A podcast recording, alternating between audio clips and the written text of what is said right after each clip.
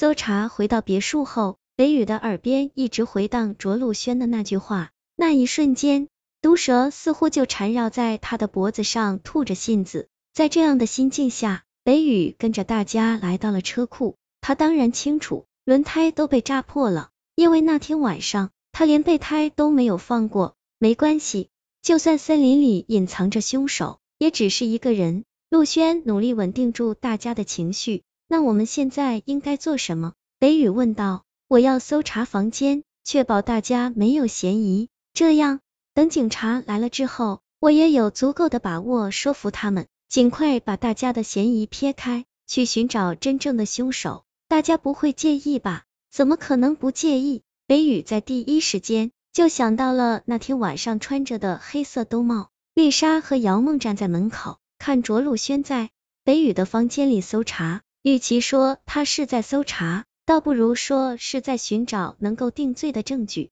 看过犯罪现场后，陆轩就有种强烈的预感，凶手就是同伴。紧接着，他就想到是北宇。那天晚上，只有北宇没有喝醉，但毫无痕迹的杀人是不可能的。他一定把凶器藏在了哪里？陆轩反复翻看着北宇的衣物，就连齐华送给他的礼物都没有放过。最后，陆轩来到北宇身边，说。两天前，我见过你们吵架，告诉我你们在吵什么？北宇默默的从背包里拿出一本笔记，陆轩学过如何比较笔记，他确认这是齐华亲手所写，在娟秀的字里行间中透露着无穷的黑暗色彩。一页纸从笔记里飘落在地上，上面的字迹力透纸碑，错综疯狂的勾勒着重复的话：我想死，我想死。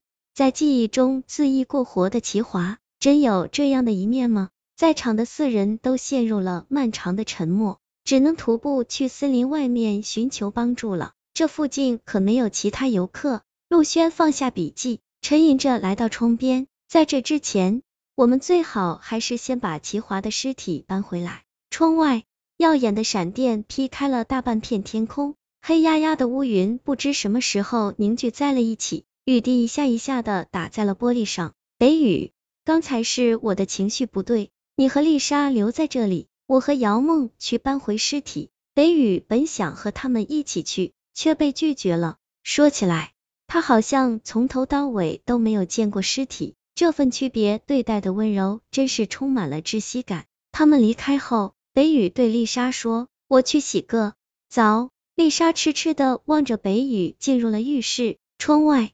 滂沱的雨幕遮掩了整个天空。四玉玺，你对那本笔记怎么看？部长真的有强烈的自杀冲动？陆轩问。我不知道，但我有一次见过部长吃药，他一次吃了差不多八九种药，药丸药片都有。吃药，总不会是抗抑郁的药吧？这样的想法只在陆轩的脑海里停留了一刻，便转瞬即逝。他们很快就回到了犯罪现场。陆轩半跪在齐华面前，用手抚摸着他尚未变化的容颜。到底是谁杀了你？部长，是我。陆轩惊愕的回望着姚梦，如果他还活着的话，我会忍不住重新杀掉他的。我知道的，陆轩，你喜欢他？你看他的眼神，真的很让人生气。你闭嘴！陆轩气急败坏的给了姚梦一个耳光，咔嚓，是靴子踩中树枝的声音。谁？陆轩丢下姚梦，向声源处看去，一道黑影拼命的往另外一个方向逃去，兜帽鲜明的闪现在眼前。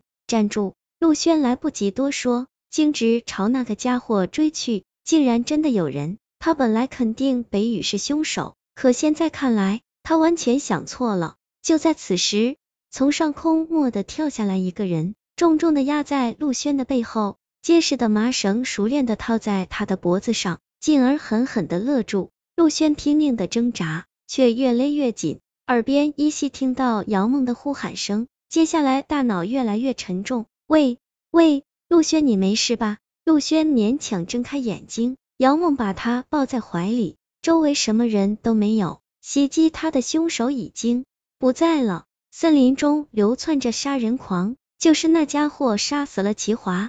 陆轩反复露出自己脖颈的伤口，就像在展示勋章般。北宇全程沉默，只是适当的表现出恨意。齐华的尸体已经被搬回来了，就放在他原本的房间。北雨没有去过，他觉得自己没有资格。突然，楼上的狗神经兮兮的叫起来，空气中因此弥漫着不安的气氛。北雨借机站起身，芬奇，别叫了，狗还是在拼命的叫着。我去看一下怎么回事，你们继续聊。北雨走到房间，发现芬奇正对着浴室的门弓着腰，一副马上就要扑上去的模样。当他看到浴室里的景象时，脸色瞬间变得发白。原本应该藏得严严实实的绳子，现在从天花板的边缘处悬挂了一小段，在半空中荡着。外面传来脚步声，北雨来不及做太多，他顺手锁住了门。然后死死的捂住了狗的嘴，